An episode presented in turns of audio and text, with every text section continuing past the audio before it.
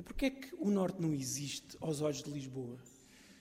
Porque estes valores e esta importância radical, sobretudo deste Norte Atlântico, estamos a falar do, da região que é o berço da nação, que vale metade das exportações, que representa grande parte do associativismo português, sobretudo ao nível desportivo.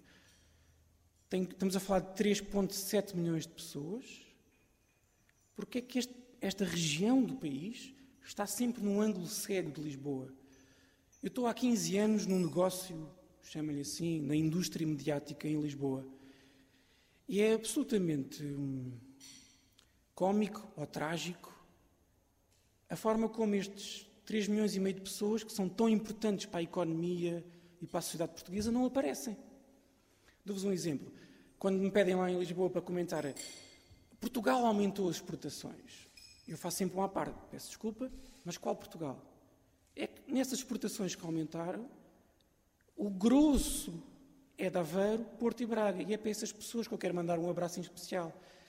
E este discurso causa lá embaixo uma espécie de. Eu não diria urticária, mas é uma incapacidade. Ele está a falar do quê? O que é que ele está a falar? Exemplo, vocês estão sempre num ângulo morto de Lisboa. E, portanto, quando falam de centralismo político, eu acho que têm que perceber o centralismo político está a. A montante está um centralismo mental, narrativo, simbólico.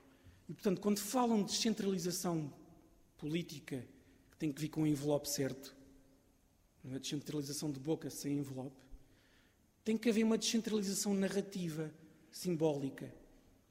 E isso é muito difícil.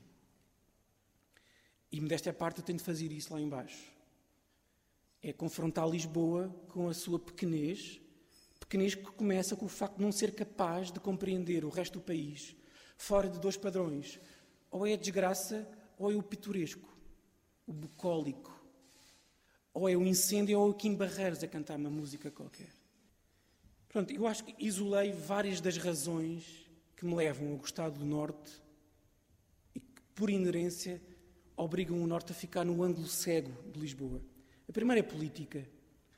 Acho que não, dar, não vou dar novidade a ninguém. O Norte é um pouco mais de direita do que o Sul.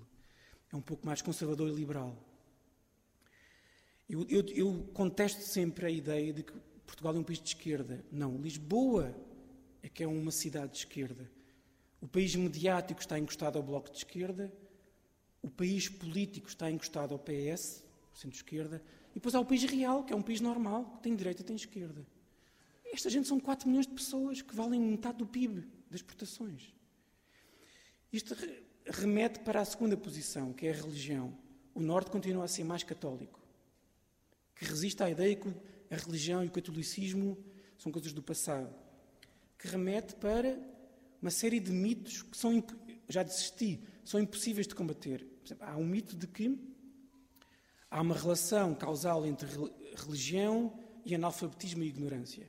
Azar dos Távoras, a relação causal é precisamente a mesma. O Rui Ramos fala disso muitas vezes nos, nos seus livros de história.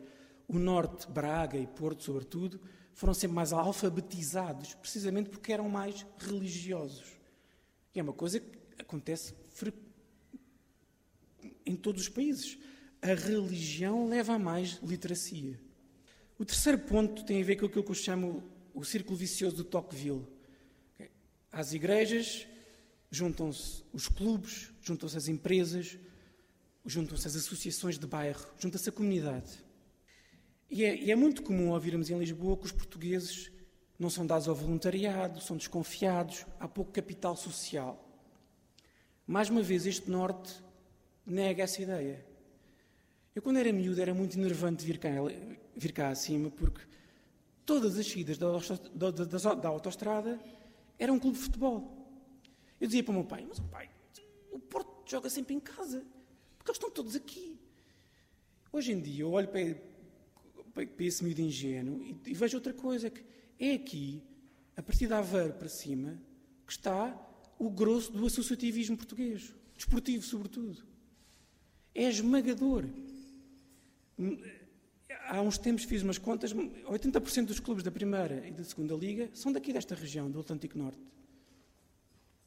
E porquê é que isto existe? Há aqui um espírito de comunidade e de família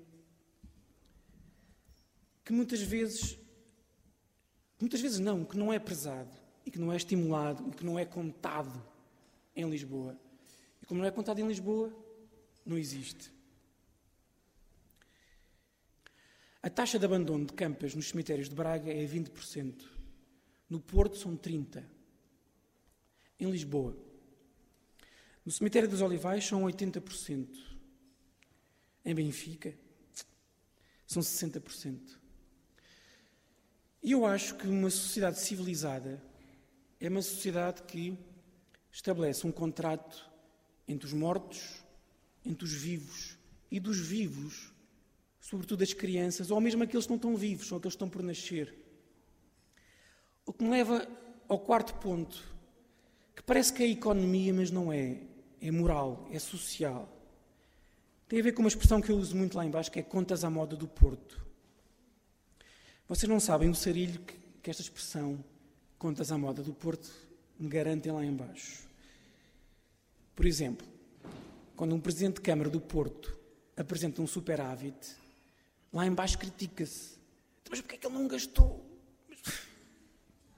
Então, mas porquê querias que ele gastasse? Qual é o problema com a poupança? Com o superávit? Se riam porque isto é uma questão muito moral, porque quando se fala em contas certas, o discurso lisboeta é que ah, isso é tecnocracia, isso é ser escravo do Excel. Lamento, é ser escravo dos nossos filhos e dos nossos netos é não gastar aqui no presente o dinheiro que os nossos filhos nem sequer ganharam ainda. Portanto, eu acho que aqui, deixem-me fazer mais uma crítica, acho que se devem agarrar com unhas e dentes à ideia das contas à moda do Porto, mas com esta ideia moral. É não gastarmos o dinheiro dos nossos filhos e dos nossos netos. Não há nada mais moral do que isto. Há, é tudo menos tecnocrático. A área metropolitana de Lisboa, segundo os números oficiais, exporta 15 mil milhões. Os números estão inflacionados, vocês sabem porquê. As empresas têm lá a sede, mas trabalham noutro sítio. Portanto, não é o trabalho de Lisboa que lá está naqueles números. Além disso, a área metropolitana de Lisboa engloba Setúbal e Palmela. Tenho sérias dúvidas sobre a justeza dessa adaptação, dessa usurpação. Mas mesmo partindo do pressuposto de que Lisboa exporta mesmo 15 mil milhões, há o problema central, que são as importações, que neste momento estão em 34 mil milhões. Um exemplo, Oeiras é um, é um subúrbio de Lisboa. Tem 160 mil pessoas. Exporta mil milhões. Importa 7 mil milhões. A cidade do Porto tem 270 mil pessoas exporta mil milhões e só importa dois mil milhões. Há aquela coisa de errado. Nos últimos anos, Matosinhos e o Porto começaram a descambar. Começaram, vocês começaram a comprar cenas a mais. Começaram a descambar. Mas continua a haver um equilíbrio. Continua a haver um, continua a haver um equilíbrio. A área metropolitana do Porto exporta, segundo as contas oficiais, 11 mil e importa só 10 mil. Há um equilíbrio. Um problema com aquela frase que ouvimos muito e que faz sentido. O país viveu acima das suas possibilidades. É em parte verdade, porque não foi o país, foi a grande Lisboa que viveu acima das suas possibilidades. Pior, continua a viver acima. Não mudou. O comportamento das populações não mudou. E, portanto, se não mudou, vamos, vamos voltar a ter um problema pela mesma razão. Porque há, de facto, um problema com a poupança. Entramos no quinto e o mais importante ponto, que é hum, simbólico, é narrativo, é emocional, é, é, eu diria até que é literário, que tem a ver com a nossa autoperceção enquanto portugueses. Eh, as narrativas que nós inventamos para nós, falarmos de nós próprios. E, mais uma vez, o meio Lisboa tem, tem duas grandes narrativas que acabam por colocar o norte num ângulo cego. O neorrealismo de um lado e uma espécie de vulgata queirosiana do outro lado. Apesar das suas diferenças, estas duas narrativas criaram uma ideia de um país mole, um país brando, o país dos brandos costumes, onde nada se passa, onde as coisas não mudam, onde as pessoas não têm força, não têm vigor. E mais uma vez, o Norte, devido à pressão destas duas narrativas, que são fortíssimas em Lisboa, entra num ângulo morto. Para começar, a questão do pelo na venta, da violência. O território do Camilo e hoje em dia do Rendes de Carvalho, que contam a história do norte de gente apaixonada e, se necessário, violenta. Não são nada brandos. Nós, nós portugueses, e sobretudo, acho eu, os nortenhos, não são nada brandos. São gente vigorosa, ativa e muitas vezes violenta, se for preciso. É esse o território do Camilo e hoje em dia do Rennes de Carvalho. Mas deixa-me centrar hoje, sobretudo, na questão do vigor positivo, da mudança económica e social positiva, o trabalho. O neorrealismo impôs, até hoje, eu estou a ver as televisões e tu peço a ver um, um, romance do Manuel Tiago, pseudónimo do, do Álvaro Cunhal. Só se fala das fábricas do Norte quando a fábrica fecha. E, portanto, há despedimentos Portanto, há o drama das pessoas. E, portanto, o empresário é sempre pintado como o malvado que foge. Há, um dos romances do Manuel Tiago, há uma empresária sueca, loira, nórdica, que foge com as máquinas e maltrata os, os, os empregados portugueses. Isto continua hoje em dia no guião das televisões portuguesas. Há uma caricatura usada para o norte litoral, que é o pato bravo do Rio Ave que faz t-shirts numa garagem, comprando um Ferrari e enganando as empresárias, uh, as trabalhadoras. Esta caricatura continua fortíssima em escritores, comentadores, jornalistas. Eu já perdi o número de vezes que tive que discutir. Desculpa, isso não faz sentido. Estás a ver aquele avião? Tem peças feitas numa empresa da Aveiro ou da Maia. Aquele BMW, aquele Audi, tem peças feitas no Norte. A máquina fotográfica que tens no telemóvel, de certeza tem peças feitas em Famalicão. Para com essa caricatura, não faz sentido nenhum. E, por exemplo, o Alfredo Figueiredo, que recusou deslocalizar a ímpetos para a Ásia, porque em Barcelos tem centenas de famílias à sua conta.